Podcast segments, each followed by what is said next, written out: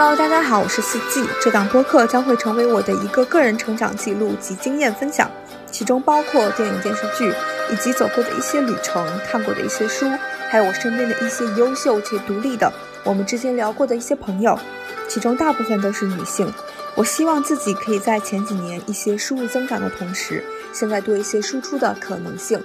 今天请朋友莉迪亚一起来聊天。她是位编剧，永远思维发散，脑洞大开。她也是位年龄四十加女性，却并不受太多传统文化的禁锢。目前在意大利的帕多尔大学读古典文学。这次我们闲聊意大利，给我的感受很像是我们走在某个意大利小镇的石板路上，穿小巷，游走在熙熙攘攘的人流中。上一次见面，我们还是在北京，如今我们在相距遥远的两个不同国家，一起云聊疫情下的久别重逢。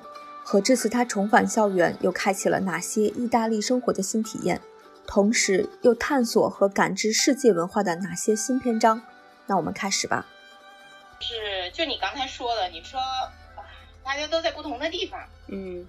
大家都在不同的地方，我觉得这个挺有意思的。就是我跟，比如说每个人跟当地你是什么关系？你比如说我们经常在国外，反正我是在意大利有能感受到一种明显的异质性。这是哪一个词？性就是嗯，异质，就是就是异，就是异类的异，质就是嗯品质、质量哦，素质啊，本质、异质性。呃，这个词呢，其实特别西方。嗯，这个词说白了，呃，如果说放在中文里面，它应该叫异类，嗯，对吧？嗯。它它叫异类，但是呢，我觉得中文中文本身很感性，它没有这个，嗯，就是这这是我我这个，因为这一年以来一直受西方学术的折磨，所以折磨之后呢，发一些牢骚，就是，嗯，我们。中文整个的系统它偏偏感性，你比如说你一旦说到异类，它本身是带有表褒呃带有贬义的，嗯，就它本身是有褒贬的。我们一说异类，但是异质性就没有异质性，呃这个东西它它自己呢就偏理论，它不带褒贬，然后呢它还显得很高级，嗯，呃然后这个异质性它本身你我们就是说白了，我觉得如果用白话说。就是我感感觉能够感受到自己在那儿是一个异类，但是但是这个嗯，我说的这个我我为什么说可以用一直性呢？因为我自从我们的教科书里碰到这个词，学了这个词之后，我觉得它很好用，很好用，就是说我把我在用它的时候，比如说我写诗里用用用它，我就可以把前后的那个感情色彩把它呃贴掉。嗯啊，把它撇掉呢，然后嗯，就是只留一个留下的这个东西是什么呢？它政治正确，嗯，就政治正确，在我不知道你，因为你毕竟也是在西方整个这个文化系统里面，我们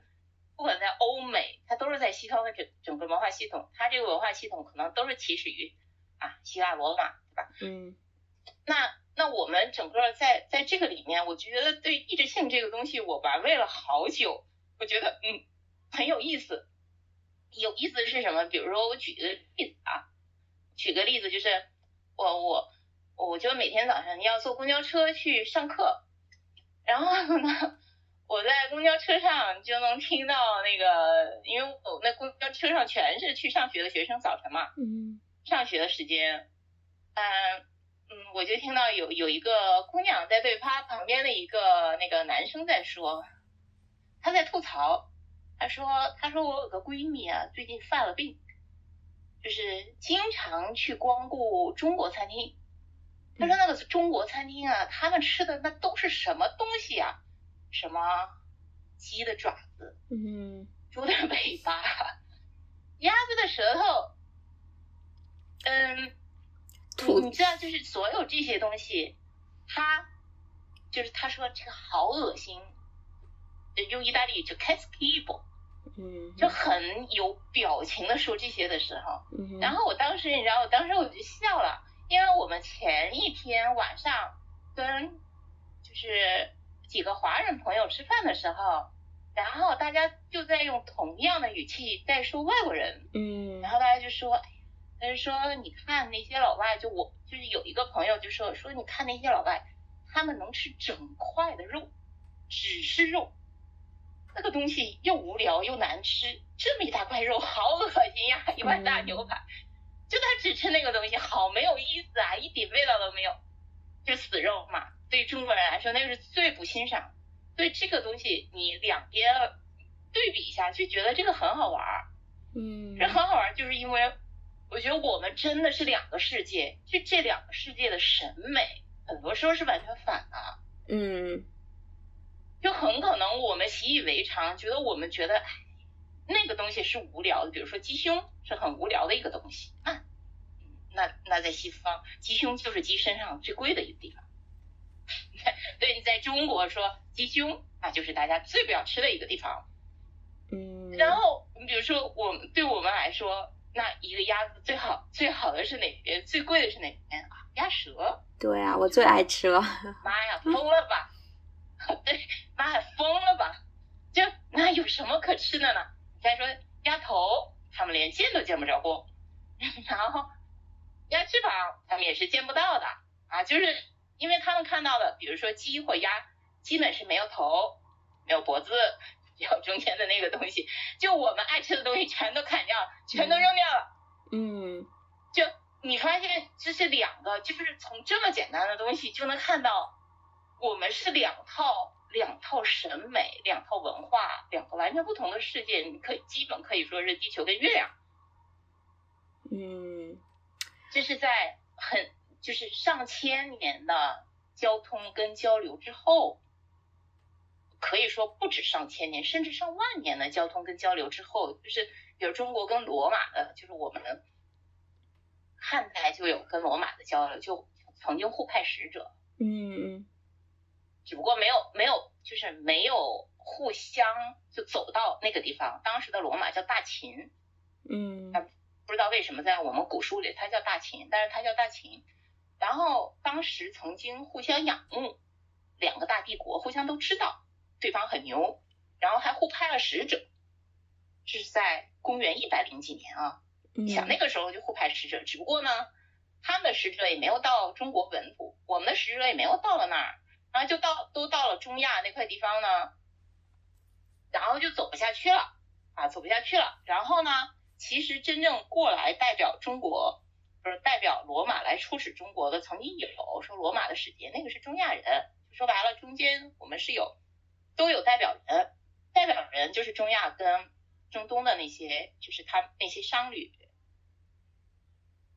他们来做了这这个这个这个，他们既做中国作为中国的使团出访罗马，也作为罗马的使团出访过这个我们的就是中国呃汉汉唐都有。嗯嗯，你你就发现其实这个交流吧，呃说白了这这上千年至少两千多年都有，这是有记载的，在之前呢就不知道了。那我们这两个文化跟两个文明还是差别挺大的，然后差别大到什么程度？差别大到你现在就要掐起来，现在差不多啊，这个再多说可能就有点敏感，但我觉得可能背后比较有意思的一些东西，你比如说我们就是觉得从国外学这个人文科学很有意思，就是基本是要被换脑，被换脑的，比如说，嗯，我我们其实在国内的这个也是学过一些，嗯，西方史的，但是从中国的角度看，因为我现在在呃意大利的话，我我的我有一个嗯现代史教授，嗯，他们的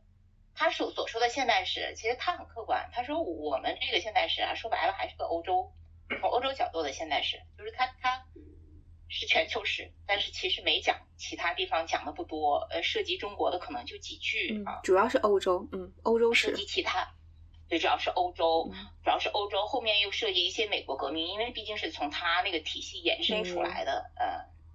这个还是西方整个文明的一个一个，它是一个衍生。然后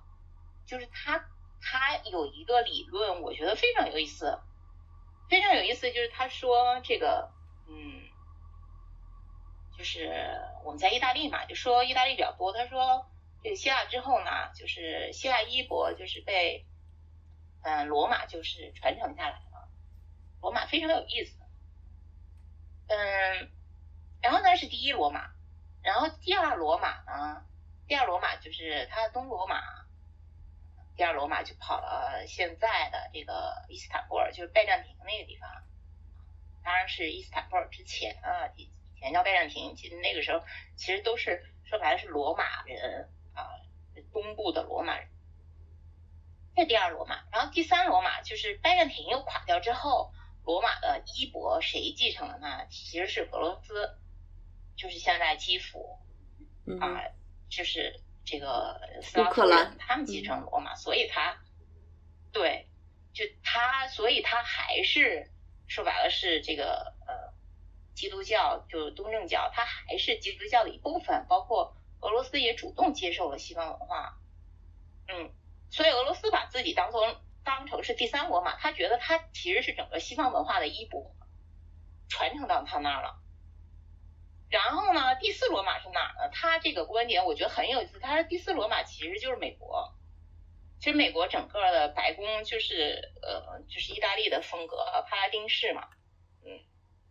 包括整个华盛顿，整个罗马的当时建国时候的法律，包括现在它的宪法，全是罗马，还是罗马的这个体系。嗯。然后他说到这个的时候，本来我觉得，我觉得前面前面对我没有太大的触动，因为我觉得，你看罗马曾经辉煌过，中国当时也很辉煌，就是两个。都很辉煌的国家，我们当时也没有，就是大家没有掐过。但是现在美国，我们为什么会呛起来呢？为什么会跟第四罗马呛？就说白了，第一罗马、第二罗马、第三罗马都没有跟中国对立过。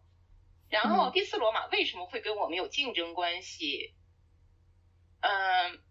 这个是什么原因？就是说，它第四罗马到第四罗马的时候，就是现代，到了现代这个一四九二之后呢？就海洋文明就起来了，那那这个第四罗马就是所谓的第四罗马，美国它其实是把它这个整个的太平洋、大西洋，它都当做自己的内海，它当做自己的内海的话，那其实就说白了，到第四罗马的时候，猛一下，它就跟另外一种完全是独立自己。就是我们是两个不同文明体系的，就是跟中国就等于就隔了一个它的内海相望，那直接就对上对上门了。就说白了，第一罗马、第二罗马、第三罗马的时候，跟我们 其实是没有对门，没有对门，其实中间有缓冲地带。缓冲地带当时可是，那你你你想想，又中东，又是中亚，对吧？然后还有还有蒙古，还有俄罗斯那些国家，其实都没有直接的。因为它有一个没有直接对上门过，它有一个地域的过渡，是引引起了一个就是这种是呃文化的过渡，是的，所以可能维持了能够维持了这些没有冲突，有一个几千年的历史。对，就是说说白了，我们都是就是是是不同的辉煌的文明，以前没有这种文明冲突，嗯，但是为什么你这个衣钵到了传到第四罗马的时候，我说我们为什么会冲突？我们老师这个这个教授就说他，你你看他是海洋国家，那作为海洋国家来说，嗯，周边的大洋是它的内海啊，就像英国也是这样，它海洋思维，那它只要海上通道的地方，他觉得是他可以达到的。嗯，刚才你说的这个文化冲突，嗯，对你，你因为这个这个是，嗯，其实也不光是我们跟罗马史的冲突，我们跟美国的这种冲突，其实我们自己作为亚洲，我们东亚三国也有很大的冲突。你想，就是。可能我很小的时候，我印象里面，大家看什么日本动漫啊，什么那些头文字 D 呀，然后还可以改编成韩国版啊、中文版啊、台湾版啊、内地版。那时候感觉我们整个东亚体系都是相融相通的。可是也是过了这十十几年、二十几年之后，虽然我们都在同一个东亚，但是我们现在会非常的考究：我是韩国文明，我是中国文明，我是日本文明，我是是吧？台湾文明，对，还是还是就又细又细分到了一些，对，所以它的冲突可能也不光是我们跟西方的冲突，我们自己的东亚也在冲突的这个也在这个过程过程中发生了冲突啊，所以可能这个时代可能就是一个文化交流这种所谓的一个冲突的时代吧。就是说细分又细分，这个就是这这这这个这个就蛮有意思的一个事情，蛮有意思的一个事情呢，就是你说的这个现象呢，我最近啊，嗯，经常有有一点反思，有点反思的这个契机是什么？因为。呃，上个月上个月这个威尼斯双年展，它呃全球当代艺术的一个艺术盛一个盛会嘛，它刚刚放了，因为明年是双年展的艺术年，是大展，然后每年呢都有一个选题，然后哦，明年的选题，今年这个主策展人他刚刚放出来，他主策展人是墨西哥人，是一个墨西哥的策展人。啊，他他的题很有意思，他他的题目呢，呃，灵感是一个意大利不见经传的一个艺术家曾经做过一个作品叫 Everywhere Stranger，就是呃说白了就你你要是翻译很白呢，到处都是外国人。然后我当时呢，就我一直在写相关的一些公众号的一些文章。我翻译的是“无不异乡人”，它可能有点文，但是那个“无不”中间是两个空，你可以说无所不在，无人不是，呃，无什么都行。还有人说啊，无所不能。对，就是这个这个蛮有意思的一个，就是你刚才说的，你比如说我们。如果是东西方的这个文明冲突，那可以说我们东方文明啊，中国，然后罗马。但你说全是东方没有冲突吗？那这个印度也是一个文明，然后南亚也有南亚的文明。如果我们去看看柬埔寨，然后就是东亚，甚至还有，比如说，其实其实东亚的另外另外两个文明，像嗯。呃，日本啊，韩国其实它还是呃属于这个中国这个系统风后面的衍生出来的，因为它这个文字，毕竟它的文字系统发展的比较晚嘛，啊，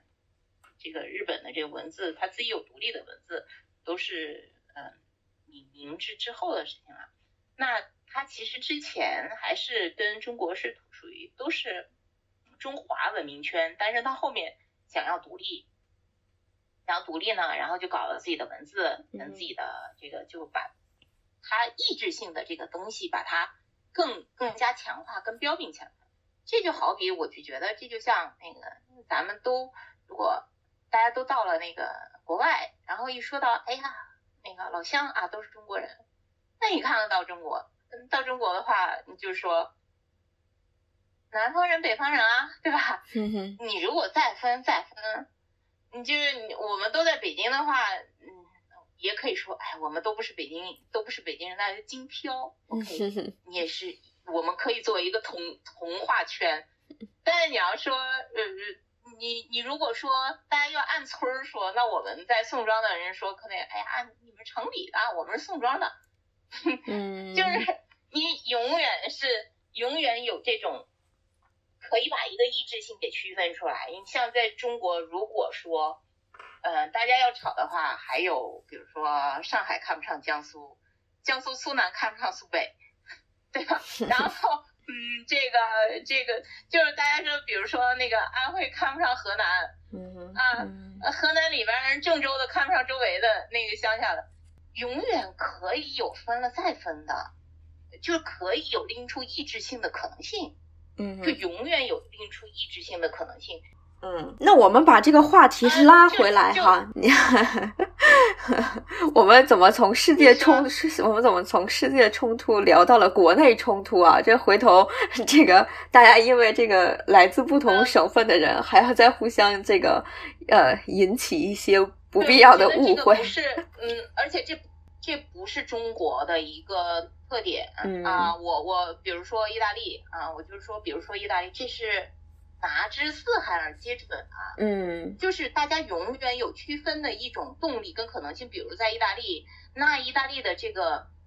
北方对南方的瞧不上，那由来已久。嗯，是的，是的。一说拿破里不靠谱，不靠谱，不靠谱。嗯，那你说北方所有的，就是你只要过了波河以南，他都觉得不靠谱。他们是来分我们 GDP 的，就是我们都在工作，他们就在坐享其成。嗯嗯嗯。那你要说米兰在说罗马的时候，根本就不太提罗马的。嗯嗯，他们是习以为常啊，他们是习以为常啊。就是，然后我在威尼斯，威尼斯是从来不提米兰的，所以。我刚才说的这个现象可不是中国，嗯，所有的地方都是这样的。我当时去土耳其旅游的时候可逗了，我在我在我在伊斯坦布尔的时候，我说往南的往伊兹密尔走，然后到伊兹密尔，然后我就想继续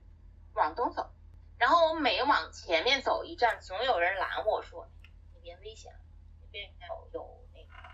在打仗，有库尔德人，那边很危险，治安很差，你为什么要去那儿？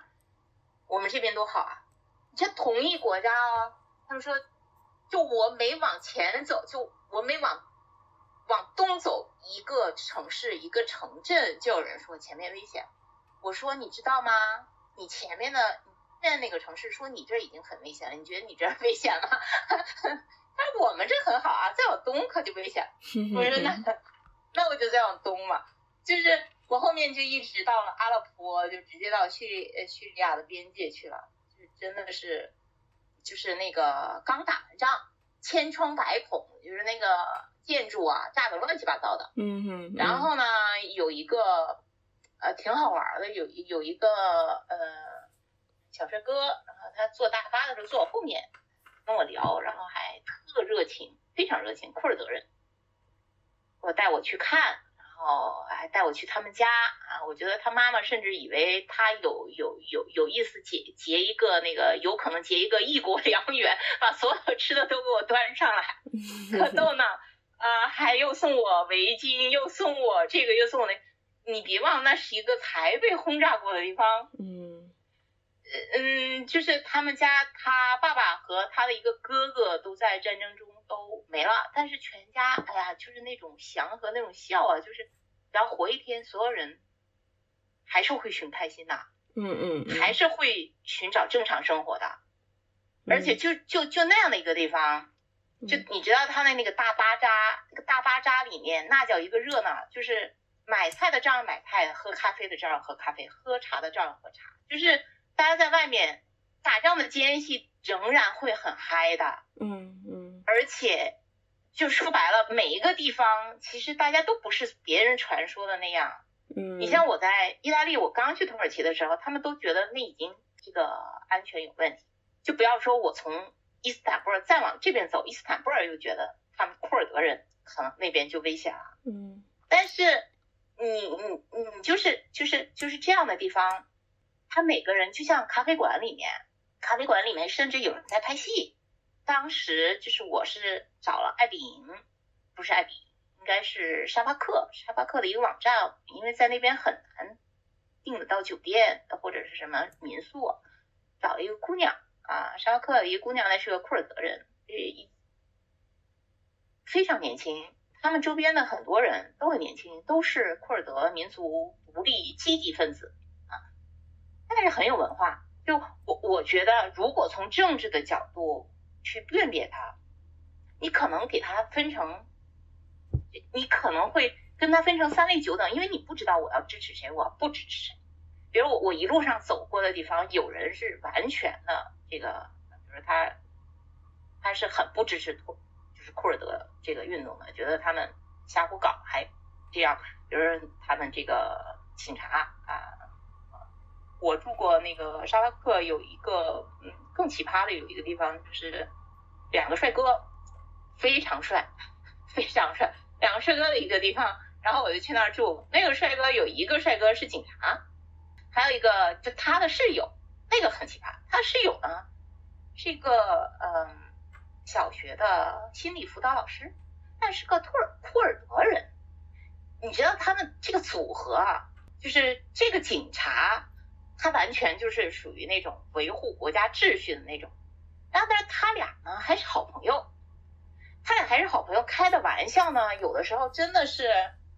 你如果说，嗯某一个人如果敏感的话，那你那个玩笑可能直接就上升到这个侮辱我我这个民族，又没有，所以他的私人关系又很好，一直在同居。同居我说的不是是不是那个啊，他们不是 CP，呃，但是就是一人处一室啊，然后又招待了我这个异乡人，你能看到，包括这这些都是穆斯林，就是他们全是。非常笃信的这个伊斯兰教国家的穆斯林，然后你再去看那些，就比如说穆斯林是否对女士完全不尊重呢？并不是像西方讲，并不是像。然后穆斯林的女士是否都那么卑微呢？并不是完全像西方讲。你像我在那个包括库尔德那些大巴扎，那女生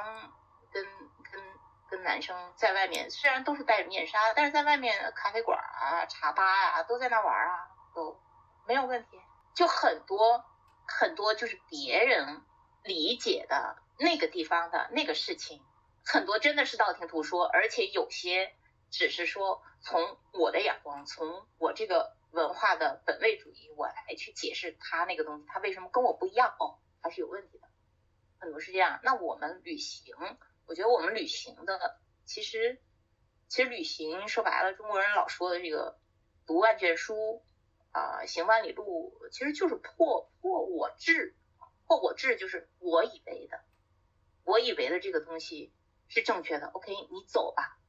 你走出去你就知道，你以为的，原来你以为的只是你那你你那嘎儿，你那嘎瘩是你以为的，那个是对的，你一出来啊，还有他以为的，他以为的，每个都不一样。就那我们行走多了之后，我觉得其实是这个破我执的这个这样的一个过程是蛮有意思。你就知道，哎呀，真的是啊，山外有山。然后很多时候，如果在一个疙瘩解决不了的问题，那怎么办呢？那出去走走嘛，出去走走，很多时候它是属于他山之石可以攻玉。可能我在这边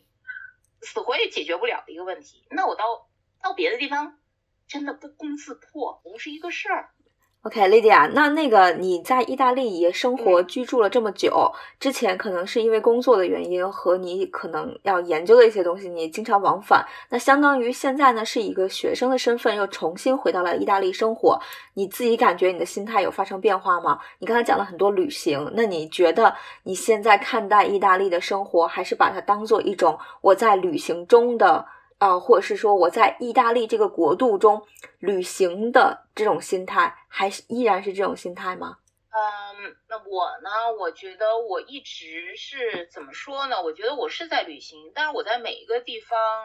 都不是把它当做我在旅行的一个状态。我我的那个整个的这这样一种嗯理解，就是我去换一个地方住。你比如说我去是包括短期的，我也是觉得我去换一个地方住。我到一个地方，可能最开始就是先逛的，先去菜市场，啊，去菜市场跟大家聊聊，对，然后比如说能去谁家里，去谁家里转转，或者是能在哪个地方发呆，在哪个地方发发呆，或者是就是他们最日常的，其实是最草根、最底层的那些地方，有人待着的地方，去去那个地方感受一下那个。就是我如果作为当地人会是什么样呢？我我我很多时候，但我不能否认我是在旅行的这种状况下，我去体会他的这样的一个状态。所以我在意大利一直，嗯，我可以说没把自己当做一个呃纯游客。我觉得你提的这个问题呢，其实很好，很好。他他其实其实一一说深了啊，我我们这个我们这上一个学期的。地理课有一章都在讲这个事情，都在讲你作为一个游客，嗯，它有各个层次的这种，呃，你的观察跟体验，嗯嗯，那我我我的感觉就是，我是想换一个地方去生活，呃，即使我在那边只是短期，比如说是两天三天，我是个过客，但是。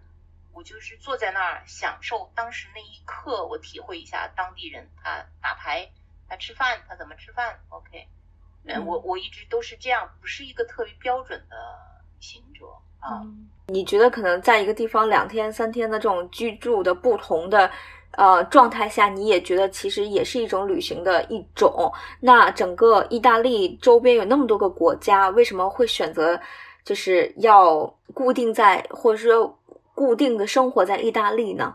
你本身可能会有更多其他的选择，或者是说，如果嗯在哪都是一个旅行的状态，那你去法国也是旅游，去西班牙也是啊，去土耳其也是，呃呃，去北欧也是。那为什么会选择要去意大利读书呢？嗯，是是因为什么？这个这个对这个要说起来，可能跟旅行就关系不是很大。我觉得我我是。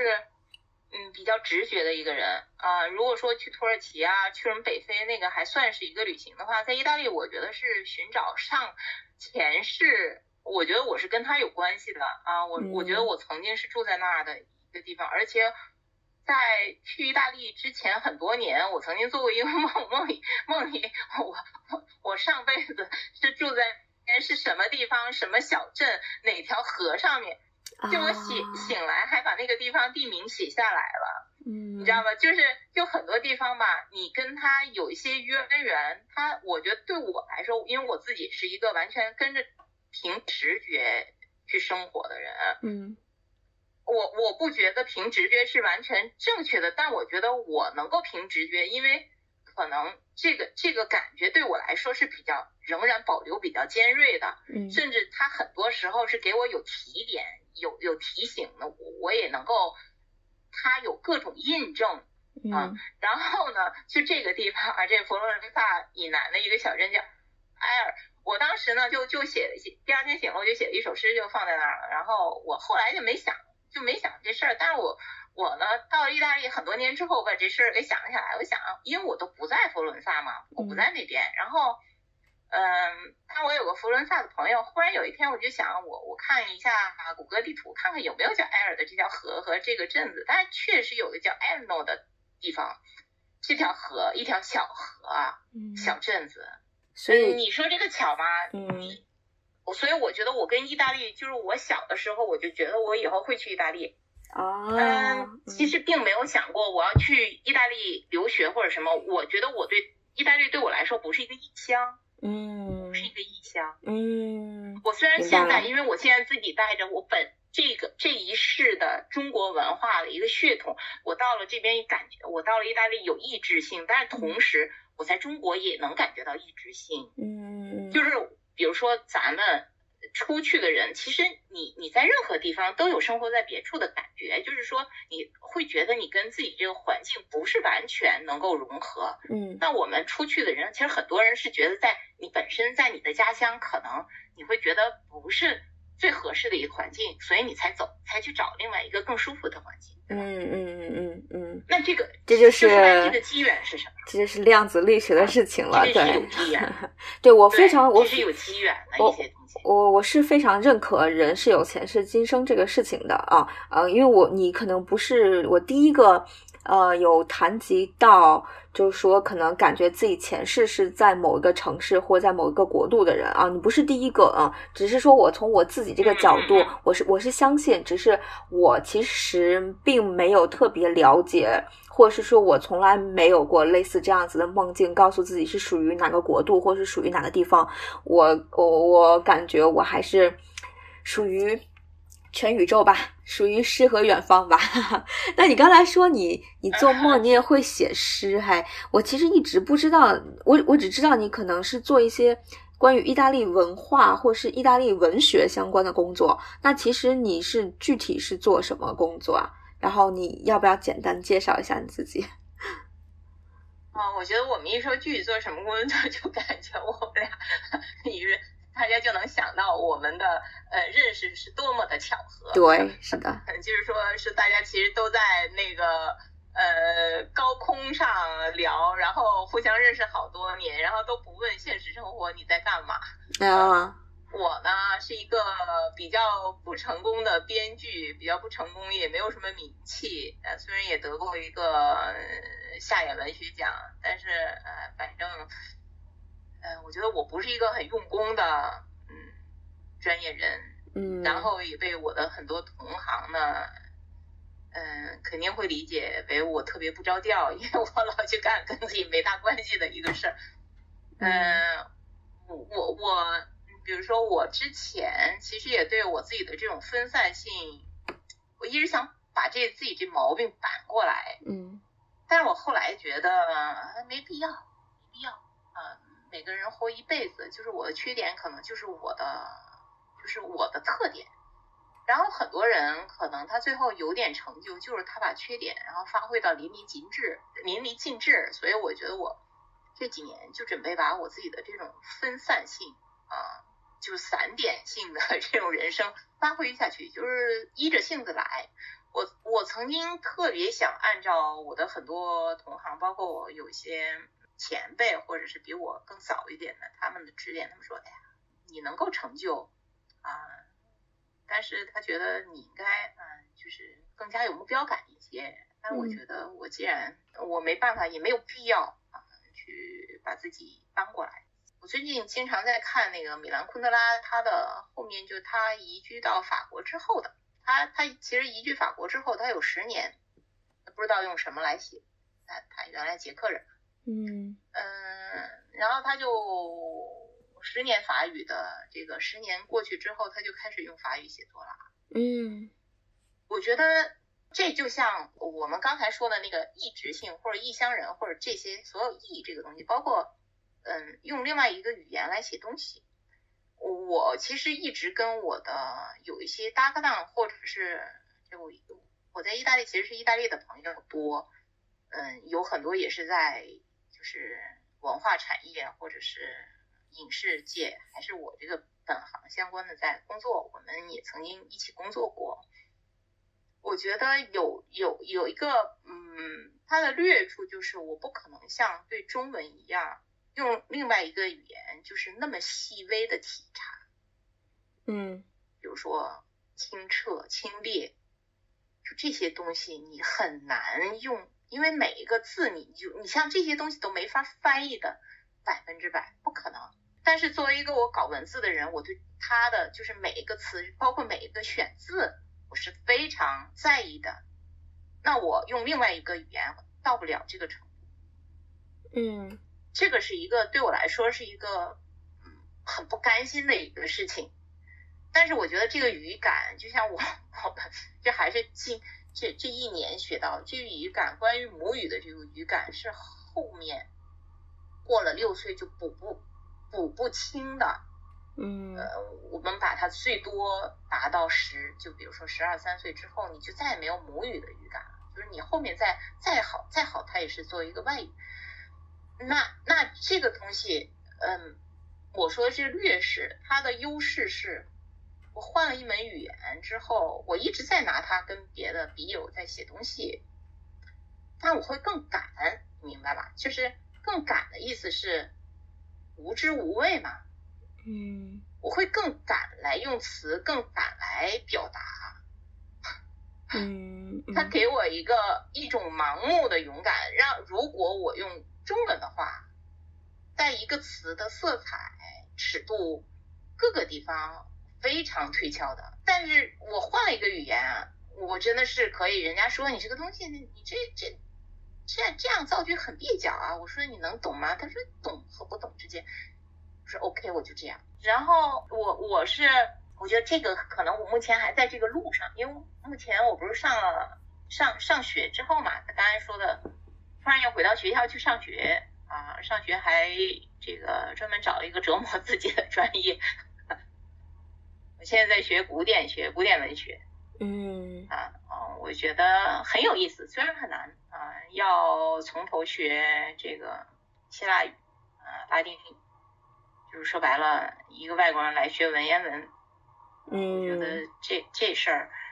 因为它有挑战性啊，我觉得尤其有意思，虽然是很难，我估计我连考试过这这事儿对我来说，目前都是一个挑战，那我觉得还是那下有了斗志。嗯，那你授课也好，你这边的授课方式也好，或是你在意大利的本身的生活也好，因为意大利嘛，它也就是 肯定是说讲意大利语，对，所以你你是你其实之前是自就是你之前学意大利语是完全是性质性质就是这种驱使，是吧？对的，对的。哦，啊，我就是也是突然一呼一呼的嘛。之前我就觉得我一直跟意大利有关，然后嗯然后零七年的时候，当时就突然把所有的之前写了一些剧本，因为写剧本的时候非常折磨的，嗯非常折磨，就是他就是写剧本基本上算一个民工啊、就是把大家的要求都要整在一起，整在一起。然后把那个东西交了之后，我就完全脱产，就什么都不干。然后在北京的一个意大利语学校，然后意大利人他们教，然后在其实它是一个非学院的方式来学另外一门语言。嗯你也知道，咱们学英语都是从啊小学、初中、高中是的一点点，起码还有一点点基础。呃对，但是学这这个语言就完全不一样。一开始呢，他就是意大利人啊，他们用的意大利的，嗯，那个学校全是意大利老师，然后用的是他们这个意大利语的教材，然后那些老师中文都不咋地，所以呢，我觉得他其实他语感反倒会进入的很快，我不觉得会特别扎实，但是我觉得那那个语感，嗯，其实是是嗯。就我们从学院派的那个角度学英语，它是不是一种路数啊？那那边学了半年，但是这半年呢，其实是主要是攻它的语法，所以因为他们这个拉丁语，拉丁系的语法很复杂，所以这个那边是半年，然后后面我就一直在往返意大利、中国、意大利、中国，呃，也是一直在用。尤其是我喜欢用它来写东西，然后用说用说啊，然后看他们电视，就嗯，反正现在我我上的这课也是意大利语授课。哦，明白了，嗯。那你之前因为可能是因为旅行也好，或者是说文化交流也好，经常要往返意大利，但是你现在学生身份嘛，你就是必须要过去，有上课的压力，也有也有那种。嗯，在当地生活的这种呃强制性的要求，因为你需要去校园上课嘛啊。那在这两种不同状态下，你你感觉你看到的意大利有变化吗？呃，我觉得还是呃，并不一定是变化啊，并不一定是变化，但是是有更深入的一些观察。嗯。呃，尤其是我以前对他的观察可能不包括这些侧面，因为这些这些侧面呢，是我现在要从早到晚基本上都在校园里，嗯，真的是基本从早到晚都在校园里。然后我就发现，嗯，他完全不像我们原先想象的意大利的那个就是学术，他那么宽松，不是。至少我上的那个大学，我上那个大学，我大大约介绍一下，哈瓦大学是基本。可以说是全世界最早的大学，它是建于，它是一一二二二年建成的，然后是不间断的教学八百年，嗯嗯，非常有意思，就是你感觉到那个时间的刻度，就不间断的教学，全是它全是有档案记载的，嗯，而且我我我说一下为什么我去年注册哈德大学，我自从。很偶然的看到巴多拉大学八百年建建校，这个去年是八百年纪念，你想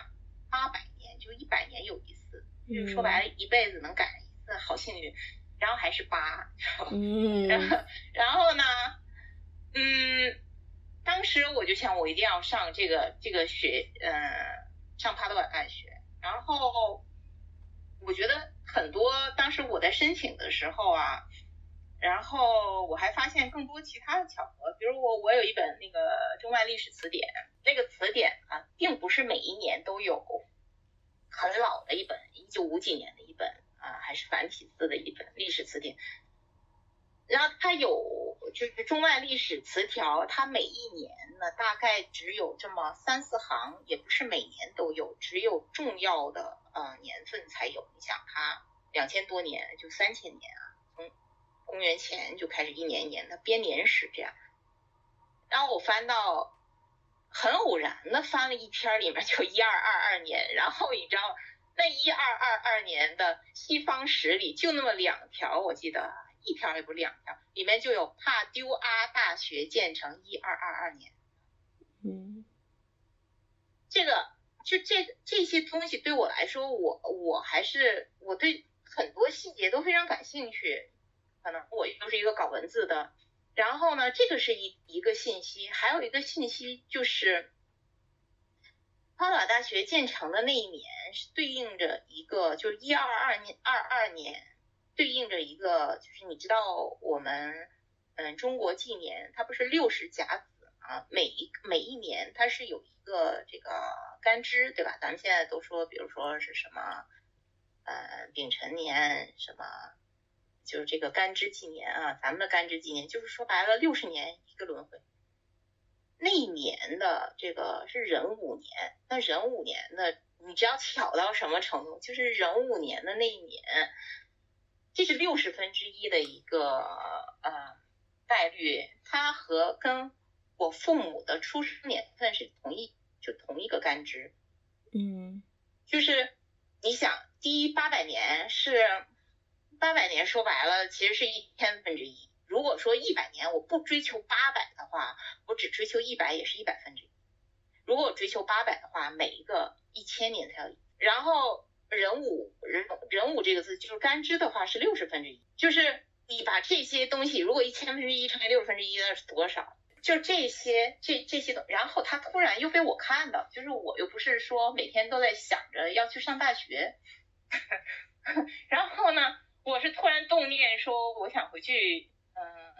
真是想，因为大家都在疫情中嘛，我当时是在疫情中突然想起来这个动念，然后被特别莫名其妙的看到了，然后你知道申请的过程也非常的曲折，因为人家要考一一系列的事，我都是，你知道我是六月份才想起来要报名，然后人家七月份就截止，嗯，啊，然后我要准备所有的材料，然后还要。然后还有考试，他那考试是是网上的，但是是等网上，但是也有有监考老师，就是而且还蛮严格的，都是意大利考试的那些，就在不到一个月之内动了念，并且把所有考试考完，然后把所有材料准备完，可逗了。嗯，我其实当时我觉得其实是博，就是博所有这些机缘被我看到有没有道理。嗯，有没有道理？就是如果有道理，你知道当时有无数的 impossible，嗯，无数的无数次的告诉我不可能，因为无数次就不管使馆还是学校都告诉我你没有时间了，你赶不上今年，你没有时间了。使馆告诉我过十不止十次，因为所有的材料都是靠后，都是滞后的。嗯，他说你你今年不可能，你今年不可能，无数次的跟我说不可能。但我我一直是，然后问题是我还找过，我有一个朋友是专门就是其实是占星啊，看看这些八字看什么，看。你也去算了一下是吗？去求了一下是吗？因为对这个是，我就说我说你帮我看一下，我说我现在又要去那个这个签证，我觉得最后的一天我那东西还没拿到，嗯，可不可能？他说姐，说的是很难。我说你帮我看一下，因为我自己也看，但是我觉得碰到自己的事儿就要问问别人。他嗯，姐说的是很各种星象都说很难。我说有没有可能呢？然后他先先先把挂了，然后过了过了半个小时又跟我说姐，你搏一下，你搏。我说既然有你这话，我搏一下。嗯，你知道我到我到了那个特别逗的，就是我到了签证处。就是签证带的时候，他说你这个东西带递不上去，然后你说试一下，试一下是吧？不，我说试一下，他说不可能是你不提，没有可能你这样的东西我们不收。你知道你知道巧到什么程度吗？就是我在那在坐着的时候，我觉得已经没脸。他说我们好多人在排队，他说麻烦请你 请请你让别后面的人过来。然后我就在那又坐了一分钟，我想我想这个。这个真的这么多机缘到我眼前就不成全我吗？然后你知道巧到什么程度？突然他们那个在北京那个签证处的意大利签证处的，就他们的主管其实也是一个女生，蛮年轻的，是个意大利人。他当时就突然拿着，我是让他去问使馆，然后他当时先问了一下，人家说你这个东西不全，我收不了，材料我不收。然后他那跟我说，我就在那愣着。我觉得我已经没脸再做了，就没完全没戏了。然后突然使馆又追回来一个电话，说那个，嗯，就是就是就是总签证总签证官说了，像这种一定要今年入学的，如果他非要交，如果不全，他一定要交，他自己承担后果，也可以收。你知道吗？我要走了的那一分钟，我 我觉得这种就各种天外的，就就这种突然的神来之笔，我自己都不相信。然后我到了使馆，仍然是这样的东西，仍然是这样的情况。我到使馆又去，他说你这个不全，虽然你收了，你是强塞进来的，但是你不全，你那个东西还没拿到。然后我就求着，我说你能不能收人？不可能啊，没有什么。他说，你知道就就全是这样的。然后我我就说，我说那能让学校给你写一封信，我后面补吗？因为那个我我收的。他说不行啊。不可能呀，怎么可能网开一面呢？然后在那，我想，行了，这必须得回去，他就必须得回去。然后我就跟那个秘书，那秘书是个是个是个是一个那个中国的中国人，你再问一下签证官，他有没有办法或者通融的一种解决方案？说有没有方案？那签证官就过来跟我说不行，你知道我我要走的时候。啊！突然，那个、那个、那个中国人就过来跟我说说，嗯，要么你你问一下学校，学校如果下午能给你一个，啊，学校能专门为你给我们使馆发一封邮件，说你的文、你的这个材料可以后面补。他说可不是我使馆非要拦你啊，不是我使馆给你制造障碍啊。当然，这些就是包括跟签证官的交流都是意大利语，他也知道我这这就是我们这个年纪去做去上这个学可能申请起来。总之就是就是一个不可能的任务后面接着一个不可能的任务。就我跟学校的沟通也是，那学校只要意大利多么官僚的一个国家，学校也不可能为我改任何章程，也是我。没有啊，我们为什么要发这个？谁来担这个责任？都是这样，全是这样的，真的是全是最后一分钟，我觉得就莫名其妙。这这如果是我之前的一个，我之前的状态，你比如说，如果一个人跟我说这个事很难，为什么要勉为其难？我从来都不勉为其难，算，基本上我都。我一直是觉得强扭的瓜不甜，我干嘛要扭他？啊，算，随他去。但是我觉得就就是这个这个申请这一件事，嗯，真的是这么多这么多难关，这么多 impossible。但是每一次我居然没放弃，就是因为我我我还真是想搏一下。我说这个机缘被我看到，还这么的。巧合，为什么我看到了？我看到难道就逗逗你玩吗？你你知道我拿到那个，就是我是拿到这个签证的时候，其实连拿签证的那个都是我飞的前一天晚上。当时拿签证，人家都说你今天拿不到，因为今天下午才从签证处送到。就是送到那个就是签证代理，不是有一个中心吗？嗯，他说你拿不到，你肯定明天。我说明天的话，我的飞机就误了。然后我就挺邪门的，我就在那个签证中心那边，还疫情嘛，我就在那等他。我想你晚上，万一你要是下午送到呢？结果结果特别逗，人家真的是下午下班之前的。最后一分钟，他送到了。问题就是签证处他已经下班了，但是他居然让我进去去拿了，一张，本来就是第二天，第二天呢我就误了。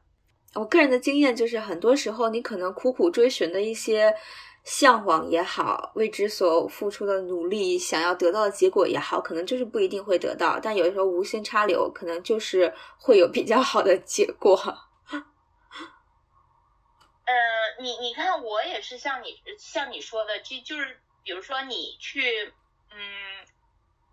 你一定要做的事情，就就就有的时候不一定行。嗯我我就觉得这个申请这件事情是我唯一一个做的，就我我去做一个勉为其难的事。一般我碰到勉为其难的事，我说顺其自然嘛，嗯我就不去做了，我从来不较劲。嗯，能能感觉出来，你你不是一个很较劲的人。啊，对我从来不较劲，我从来不较劲。但是这个事情对我来说是一个教育，是一个教育是，我觉得那这就说明，如果有直觉，嗯，直觉让你去较一下劲，OK，那我还是跟着直觉走。那你刚才说你六月份申请，然后七月份他可能就要入学了嘛，就截止了。那你相当于是也是一个挺挺随机，然后挺突发，然后就就你所言，它也有也有一一点点，就是说，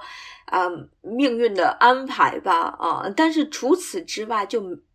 就是没有其他的契机了吗？和和其他动机吗？因为原理上就是，呃，因为疫情嘛，就是也也结束了嘛。就是如果你还想回到之前嗯这种往返、经常往返意大利的这种生活，你也是完全可以做到的。那怎么就会觉得要去读个书？呃，而且是这种、嗯对，嗯，我觉得你要说就是诚实的来说，六月份的时候，那个时候疫情并没有结束，那个其实是那个时候其实是看不清，看不清后面的。嗯咱们国内疫情结束是十二月，放开的时候是十二月之后突然放开的。嗯六月份其实是不知道的，我当时动念，我跟你说，完全就是六月十八号开始动念，好像是七月初我们的报名就截止了。我嗯我我从动念开始，然后咣咣就去把那个新版报名表、申请表填了之后，马上就报了一个考试，就开始参加考试了。嗯就就其实之前的这个，我觉得当时其实是觉得，你看我们在疫情之前那样往返自由的那种方式跟那种生活，不可能了。嗯确实到现在，我跟你说，现在虽然放开了，但是就这种世界局势来说，那样自由的成本跟那样自由的一种方式，没那么容易了。啊，一定是的。那那嗯个不啊，不就是那是一去不复返的一个一个美好时代就结束了，就是我们那么自由，我们的几千块钱就往返在各个国家之之间，那个是已经不存在，而且那个时候各国的签证是多么的容易。嗯，我们的自由度已经被剥削了。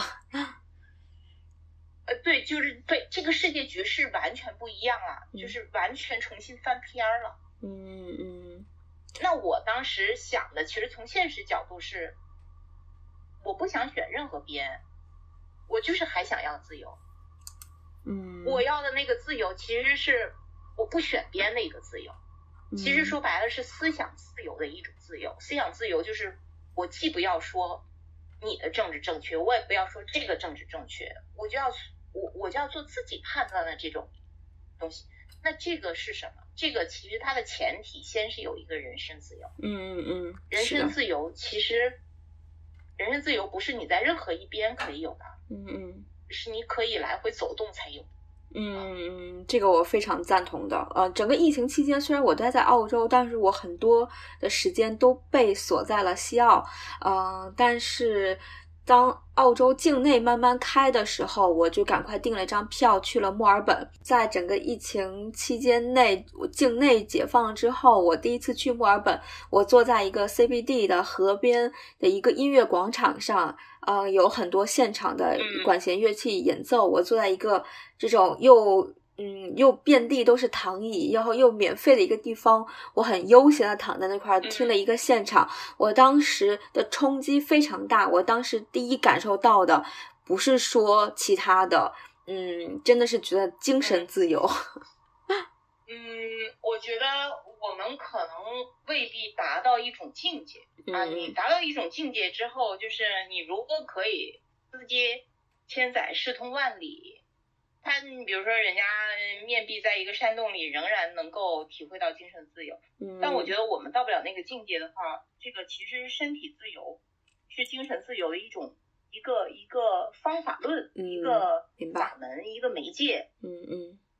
呃，那其实你在行走的过程中，其实你把很多你自身的一种局限、毒素、一种我执都抛在路上，嗯嗯，那每个地方都是在破，嗯，对吧？你你所以这个其实是在帮助我们，因为我们境界到不了那种程度，嗯，所以所以这个这个对我们，我觉得对一般的人都是一个巨大的一种法门，嗯啊，就这个在行走过程啊，嗯嗯，呃，然后至于至于至于你说，嗯，某一个地方是否就就比呃国内更自由，或者一个地方甲地比乙地更自由，我不觉得，嗯，是的，是的，嗯，我不觉得，而你在任何一个地方，你在那待。一直在那待着的人，他感到巨大的被被禁锢。嗯，每个地方都是。嗯，他不是说，嗯，只有我们离开了，嗯，比如说我们，嗯，为什么到西方？因为西方比这比中国好？不是，绝对不是。嗯嗯，就是因为我们需要走动。嗯嗯啊，我看到你，比如说在我我周围的那些，就很多这个意大利的学生，他他觉得有，他那真的好山好水，天堂一样的地方，他觉得有巨大的进步啊。嗯，他觉得甚至觉得他，比如说我们。中国是我们目前，因为我们把历史很多东西当糟粕全都扔掉了。嗯嗯，当然意大利不一样，他的他们是生活在古迹中的，他是生活在一种历史延续中。但是有些年轻人他会觉得他他在这个是是一种框架之内。嗯，他觉得甚至他的进步，包括禁锢他的也包括他的历史，对吧？嗯，那些对他来说，那些传统对他来说也是一种禁锢。所以我觉得。呃，每个人其实还是都是需要破的，嗯，明白，嗯，啊，破他认为的一个框架，嗯嗯嗯，呃，因为因为比如说我自己也是，就是三十多岁的年纪嘛，啊，包括我们也认识这么久了，我可能也向你啊或多或少的表达过，直接或间接，就是说如果我以后有机会啊，或是呃有其他情况发生啊，啊，比如说闲下来啊，或者是觉得。呃，收入自由的时候，或者是说觉得整个的精神压力没有那么大的时候，我也想要选择在国外读书，呃，去自己想去的国家读自己喜欢的专业。对，但是这个，但但是我其实好像真的要做决定的时候，我好像并没有这么大的勇气啊。我有时候会想啊，那我可能就要面临着要去考试。啊，可能授课可能是小语种授课，也有可能是英文授课，我可能要付出很多的努力，对，所以我，呃，我我其实也可能会有一个想要在国外读书的这个想法啊，想要在不同的体系下读书的想法，但是可能我没有这份勇气啊。那你是怎样获得这种勇气的？我觉得你其实非常有勇气。每个人在做的一些事情，比如说你对。你对别人来说，如果是，嗯，你看到对我来说是勇气，可能对我来说，他他并并非需要勇气，你明白？你你明白我说的这个意思吧？嗯，就是就比如说你你那个你在做的事情，对我来说可能需要巨大的勇气。你比如说你说去去，包括有些人去考公务员，我觉得那对我来说是巨大的勇气。嗯嗯，那我的天呐！你明白？那因为那那些是对我来说很难。嗯。那你比如说像像我们看到有些人，他去人家去去蹦极啊，或者去参加一些极限运动，嗯，那么难的事情，你会说你为什么需要这么大的勇气？因为对他来说，他不对他来说不是勇气。嗯。他觉得他十拿九稳，或者是他觉得对他来说是自然而然的。嗯，你一旦说你干什么事儿需要勇气的话，那个事儿它可能就不太自然，就是你要再给自己揣气、揣气、揣气，你想它很自然，它不自然。嗯，那我现在在做的事情对我来说是一个自然而然发生的，因为明白了。我我具体说一下，我为什么选选这个是，我觉得这学习对我来说是是感兴趣的一个事儿。嗯，那有些人说你真勇敢啊，你看你去学习那些嗯不那些古典学这么难。那对我来说，可能你们别人在干的事对我来说更难。那我目前在干的这个事情，对我来说可能还是相对比较放松。呃，虽说压力很大，但是它不是我惧怕的一种压力。明白了。我惧怕的那那种压力，其实我都没干啊。嗯，明白，理解理解理解理解了。因为讲实话，就是呃，我我我知道你的大概的背景可能是做文化相关的嘛，然后我也知道你可能也是个文化人，也是个读书人，包括你刚才也有讲，你非常也也还蛮擅长读书，也并且对这方面有有兴趣的，然后也有热情的。那我是可能在读书和文化这方面实在是太欠缺了，所以我。我知道我今天要要要踩你的时候，我就一直在想要跟你聊一聊意大利的文化或意大利的文学，但是我其实感觉我自己其实是很空洞的，我可能还是完全停留在了一些。所谓的什么文艺复兴啊，嗯，可能还是停留到了一些所谓的意大利式的建筑，可能仅此而已。包括我刚才跟你简单聊，嗯，你的这个旅行文学或者是什么之类的，我好像唯一，我觉得我好像唯一知道了解的意大利的文学家，可能就是马可波罗。所以，所以就由你来讲一下吧，你有没有比较喜欢的一些呃意大利的一些？作家呀，或者是就是设计师啊，或者是喜欢的一些意大利的一些小说呀、文学啊这些的，可以就是给比较匮乏的我 做一些推荐。就是这个关于意大利的艺术，我先说，我我在那边呢，感觉就像很多在意大利留学的小朋友，他们说可能生活。并不完全如意，但是思想从来没有匮乏过。我觉得，呃，我先夸一夸意大利啊，夸一夸意大利是夸一夸他在文化、历史、文学、艺术上面的巨大的丰富性，而且就是这种丰富，嗯，说白了是一个 old money，old money 是他不用很熬力的去重新创造一种一些文化产品。他把这些长期积累的一些财富，只要人家保留好了，他在不停研究保护的过程中衍生出新的东西，OK，就就就够我们去品味整个一辈子肯定肯定学不完，或者一辈子你看不完也感受不完的一个东西。那我觉得这个是我在，我觉得没有可比性。我我我在就是嗯。在意大利生活过之后，就是对周围的这个文化产品的文化艺术这个浓度习惯了之后，我去别的地方，我觉得可能会感受到有一点单薄。嗯，你明白？我不是说想贬低其他的文明跟其他地方，而是说意大利它它这些都它保留挖掘的太好了，就它在它在很多方面它是有。N 多长处的，他虽然有很多，就大家对他有刻板印象啊，觉得他的很多不靠谱的地方啊，或者什么，其实有些不靠谱的地方也是我们，就尤其是我这一年在学校上学之后，我觉得对他的刻板印象有有很剥离啊。虽然说我之前也慢慢的，因为很多年嘛，我这往返好多年，所以慢慢的在剥离他的刻板印。不是那么不靠谱的，嗯，呃，意大利其实它的，嗯，就是文化传承方面，嗯，包括细节方面，包括学术上面是非常严格、非常精益求精，而且非常开放，也就它内涵很厚，呃，然后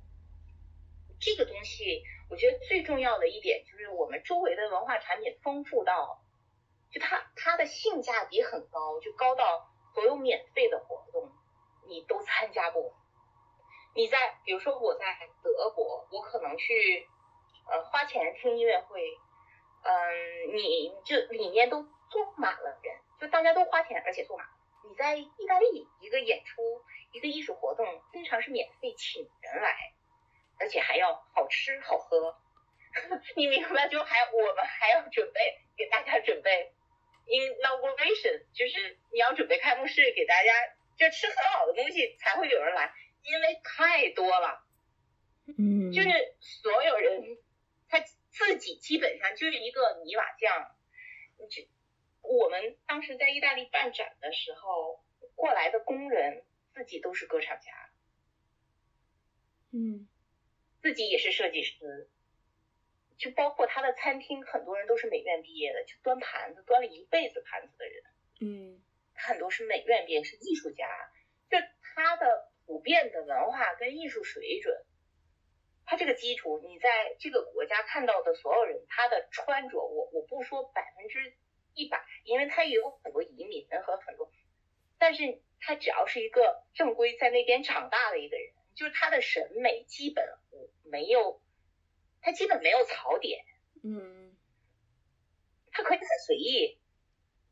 但是你要是比如说，我们就就就随便去去那个北京的签证处。你看一看每个国家的这个嗯签证办公室，然后你就发现，在那个里面，各地进就所有地方，意大利所有的这些这些东西，只要出来是产品的，它都有设计，所有地方都有设计，就所有的人他都是有艺术素养的，嗯，那。那这个这样的话，你在这样的地方生活久了，那你对所有的这些东西都接受了之后，那有些地方，我白了，我我我觉得说白了，其实很多别的地方你看了就会挑。我明白，就是有的人出生就在罗马，是吧？对对，就是它整个的这个，它整个的这个系统啊，还嗯文化系统比较完备。然后呢，还有就是它所有的这些东西。嗯，因为都是欧巴内，所以他们很低调，也不宣扬。你比如意大利任何一个治旅游胜地的小城，你去那都会很吃惊。嗯，比比皆是，所有的地方你放在任何一个别的国家，都是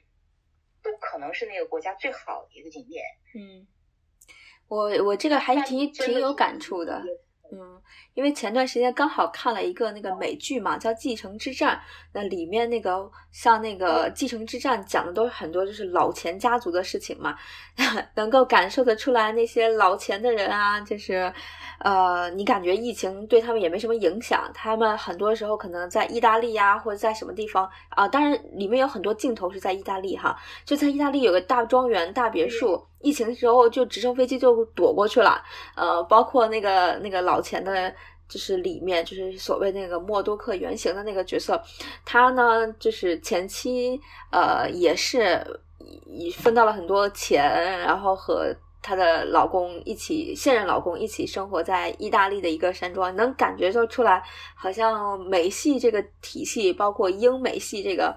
这个体系，这个老钱系统都喜欢去。意大利买个庄园，在那边舒舒服服的养老。嗯，对，就是这个。就说回来，咱们刚才就你问我的这个文学艺术有没有喜欢的人啊？我觉得其实还蛮多的。嗯，比如说像蒙贝托埃科，嗯，就他挺有意思的一本书叫《树敌》。就其实我我们刚才说的那个跟那个一直性有关系，就是他说，嗯。他的他去美国旅行的时候，有一个巴基斯坦的，就是南亚裔的，嗯，司机就问他说：“你哪的？”：“我意大利。”他说：“啊，那你们敌人是谁呀？”然后他就说：“ 他想了半天，不知道。”然后，然后他就说：“后来，然后他就觉得自己很很没面子，就没有任何这我们这个国家没有存在感啊，因为你说到任何国家。”很明确的，他敌人是谁，他是知道的。但是你说意大利敌人是谁啊？不知道，不知道，因为他的他历史上他们的国家这个历史很散点，所以他当时写的就是，你看我们这个国家有 N 多的问题，我们最大的问题就是我们甚至不知道我们的敌人是谁。嗯，就是他第一是他有特别独特的历史啊，非常独特的历史，他曾经。嗯，罗马统一整个欧洲，曾曾经把整个欧洲统一过，然后又被分掉了。呃，分掉了之后，意大利国内其实又是那种城邦国家，每个城邦国家其实都有自己完全独特的历史，所以它这些所有的罗马对大家的痕迹，包括城邦国家就是分治之后对大家的痕迹都有，哎就。造成它非常非常独特。他们曾曾经这个互相各个城镇之间也互相打，嗯，然后呢，就是说白了，大家的其实大家的嗯敌我感不清，因为今天跟他打，明天就可能跟他联合跟别人打，对吧？呃，这个，所以其实大家呢，我觉得他他有一一种永恒感，就是他觉得自己是历史过程中的一部分。就我前面有来者，我后面呢，呃，就我后面有来者啊，我，但我前面还有我的先辈，那我是中间的这一部分。他对这个失和得，其实看的比我们要淡，看比我们的要淡。他其实比中国人，比现代的中国人更像道家。这个就是我对他的一个感受啊。但是你说历史中的有些，比如说我们，嗯，上课其实曾经有。大概有两个月都在讲但丁啊，非常有意思的很多事情，嗯，然后但丁当时真的是各种八卦，各种勾心斗角，跟别人啊，把别就是他曾经被他的文，就是同样也是作家，然后同样也是政客，他的对手曾经被流，他被流放过，他也把别人流放过啊，就是曾经。就是为了在文学上争锋，血血血腥无比的这种斗争啊，非常有意思。嗯嗯。听起来，你的这个整个现阶段的留学生活，以及日后你要接触的课题，因为它相关于很多人文社科嘛，就可以了解到很多，就是所谓的狗血的这种八卦，或者是这种所谓并没有，就我们可能叫做野史的东西吧，啊，就感觉还挺有意思的。可能我们在正式的课本里面可能会很少接触这方面的科普吧，啊，我觉得，嗯。挺好的，我就像刚才你说的，好像是这样子。好像虽然我不是人文社科这一挂的，但是好像历史上面，意大利的确跟周边的冲突，特别是这种武装冲突，倒不是特别的明显。哎，所以你刚才说的一些，还是能，就是我还是有一些的这个感知。虽然一次没有一次意大利都没有去过，对，但是好像我脑海中的和我呃。看到一些纪录片里看到的感觉，好像在整个欧洲大陆，意大利还更像是一个很遗世独立的一个一个偏于一个角落的那么一个国家。啊，但我其实 嗯很羡慕你们这种，嗯，很羡慕你们这种可以在这种文化和思想自由的这种境地，嗯。就是来回穿梭啊！我觉得有身体的移动，有精神的移动，这是我嗯可望而不可及的。所以我非常的听完我，我听完我没有说大受震撼，我真的是听完有各种羡慕。反 反正从一个地方羡慕另外一个地方，我觉得其实也没必要，因为他们也有各种糟心事儿。啊，这个就像我的那个嗯。就是我有一个搭档，他就说，他说，嗯，旅行是从，嗯，你厌烦的地方去到一个别人厌烦的地方，是吧？对对对，是。对对对对对。嗯。啊，就是说白了，这个就是说每个人他。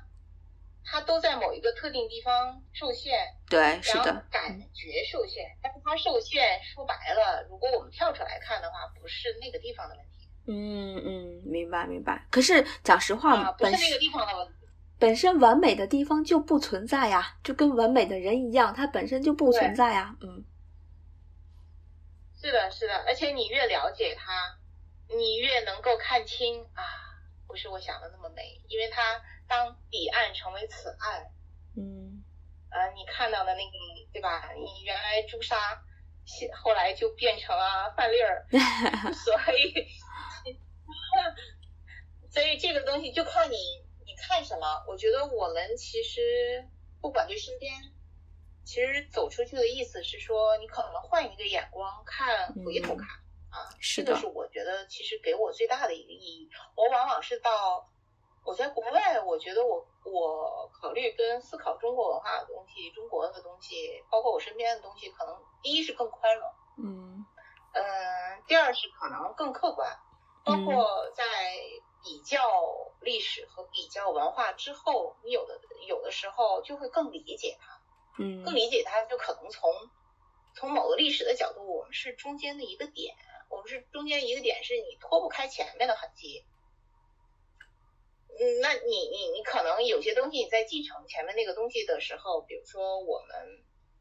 呃，我们看不惯的很多东西，我们自己其实就是其中之一。嗯嗯。啊，因为我是他的一部分。嗯。啊，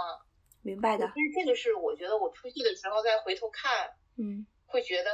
呃相对更清楚。嗯，对我自己的东西，我们自己文化的东西，会考虑的会相对看得更清晰一些。这个就是，